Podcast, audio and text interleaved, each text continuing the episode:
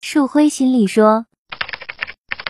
来，春瑶，我们先和大家来打一个招呼啊。嗯，Hello，大家好，我大家是好陈晓。好，今天我们一起来聊一个，我觉得应该来讲，说大算不上大，嗯说小也算不上小的话题。为什么这样讲呢？就是说说大不算大呢，是因为这个话题呢，我们可以从一个非常细微的地方开始聊。说小不算小的，因为这个无论从心理学的视角看，还是从我们平时生活的视角来看，对我们很重要。嗯，嗯、那个叫我给它现场想了一个名字，好叫如何和不知道的自己相处。啊嗯，这个我好像太有感觉了，嗯我好像一直都不知道我究竟是什么样子的。对，因为有很多人他会有一些，嗯，无论是带有哲学意味的思考，还是在心理学意义上，嗯就是说会去探寻一些自己的困惑。比如说在人际关系当中，我们经常遇到困惑。嗯举个例子，陈晓，不知道你有没有这样的感觉？就我们走在路上的时候，虽然大家都不认识，嗯但是呢，如果我们注意到有一个人或者是能够吸引我们的人，我们就特别想跟他打个招呼。甚至微笑一下。对，对，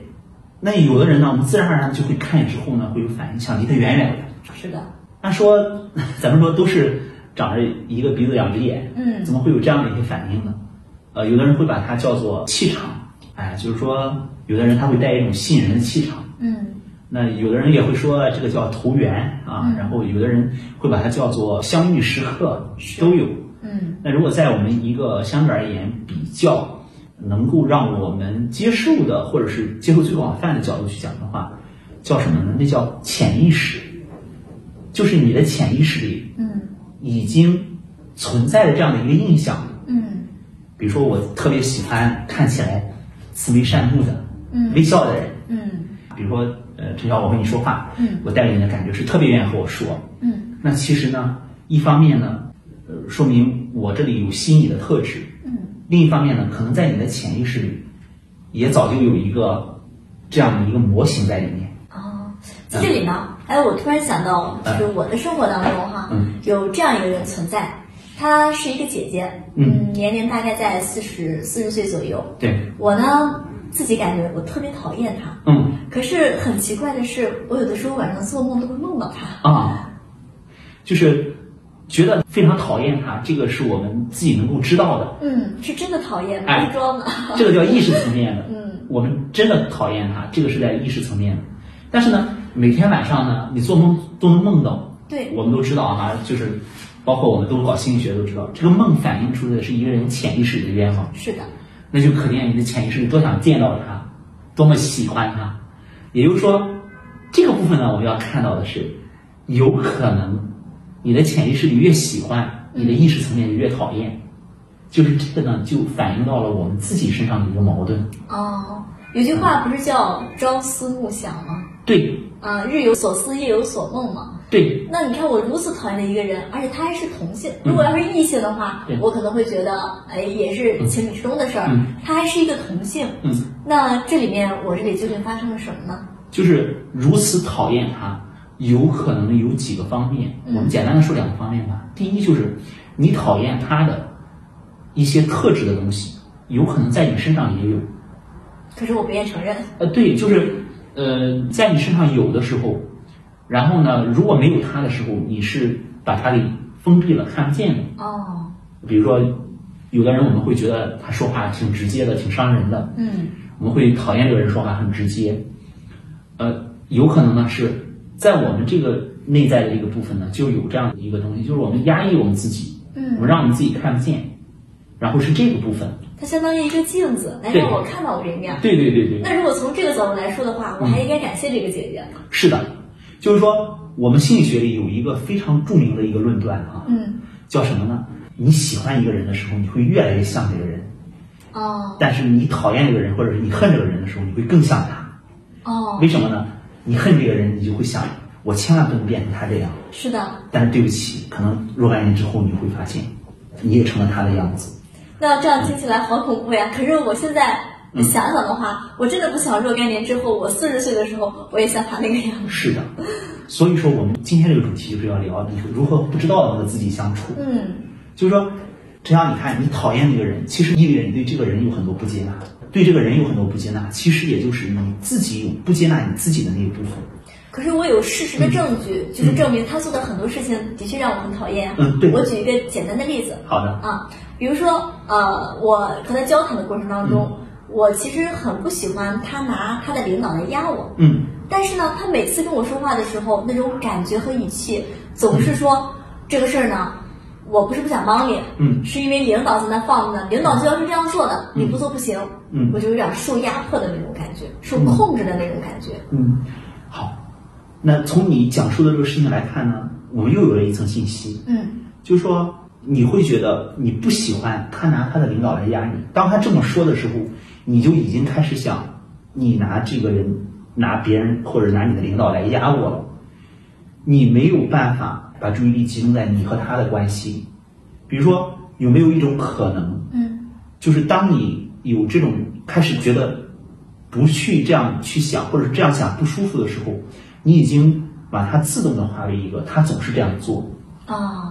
有没有可能，其实在他那个部分里边儿，他有可能是在真诚的表达，相对来讲他的一些无奈。嗯但是呢，因为你这个部分呢，已经被你习惯性的界定为你就是在压我，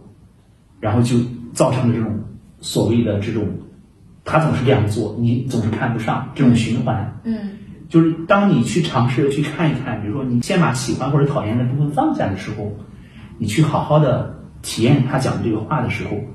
有可能你就会发现，有的时候他可能说的也确实是有他的难处在里面。是的，对、嗯他可能也本身他就是受压迫的那个人，受控制的那个人。是的，就是他没有办法以一个你喜欢的方式去和你相处。那我很好奇，嗯就是在我有这样，比如对他的讨厌或者反感的时候，嗯我的潜意识里究竟他是怎么样在努力的去工作，来实现我在、嗯呃境遇当中的这样一种展现的呢？嗯，这是一个很好的问题。就是当你这样做的时候，你的潜意识里其实你不是讨厌这个你刚刚说的这个姐姐，她拿领导压你了。嗯嗯而是讨厌的什么呢？这个讨厌的里面呢，多少还有一点你需要去觉察的嫉妒的成分。哦，就是说，为什么你可以用一个权威来跟我说，而我没有，而我不可以呢？是的，是的，对吧？嗯为什么你就可以这样做呢？所以我们看到这个讨厌，也不简简单单的是你把它锚定在两个人的关系，嗯，有可能也会形成了一个隐含的三角关系。是的，是的。对，听您这样一说呀，嗯哎，我在面对他的时候，可能以后嗯我再看到他就不会觉得他那么烦了，嗯或许还能看到他挺可爱的一面。对，还有就是你可能会把它当成是一种优势，你会觉得，你看你就会用这个优势来压迫我。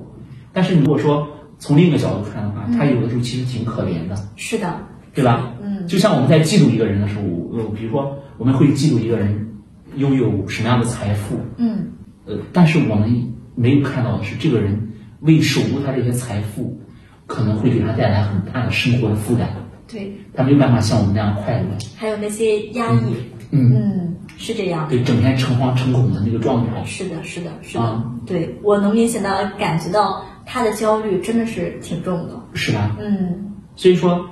因为有了一些我们没有办法在一个可以切换到他那个位置上的时候，然后去体验。为什么没有办法被切换？就是因为你对它形成了一些固定的一部分。那么还有一个呢，我可能就要稍微说的稍微深一点点，嗯，就是你所说的这个姐姐呢，也有可能会成为用专业的术语说叫你移情的一个对象。什么意思呢？也就是说，你把对他人的不满，嗯以前经历当中的，可能就放到了他的身上。啊比如说，你就会用权威来压制我，你就会不顾我们之间的感情去讨好权威，嗯然后你就是一个怎么怎么样的，比如说权威说什么你就把它供起来，嗯然后呢不顾我们这些同辈之间的这些或者同级别的这之间的一个关系都会有，那舒伟老师，嗯您这是通过我身上就是现实当中发生的一件事情是，或者是一个真实的体验，嗯，借助这个呃潜意识来给我做了一个解释。对那么您能不能举一个生活当中，比如说我们和孩子之间互动的时候，嗯呃，潜意识是怎么样在起作用的呢？嗯能不能举一个具体的例子？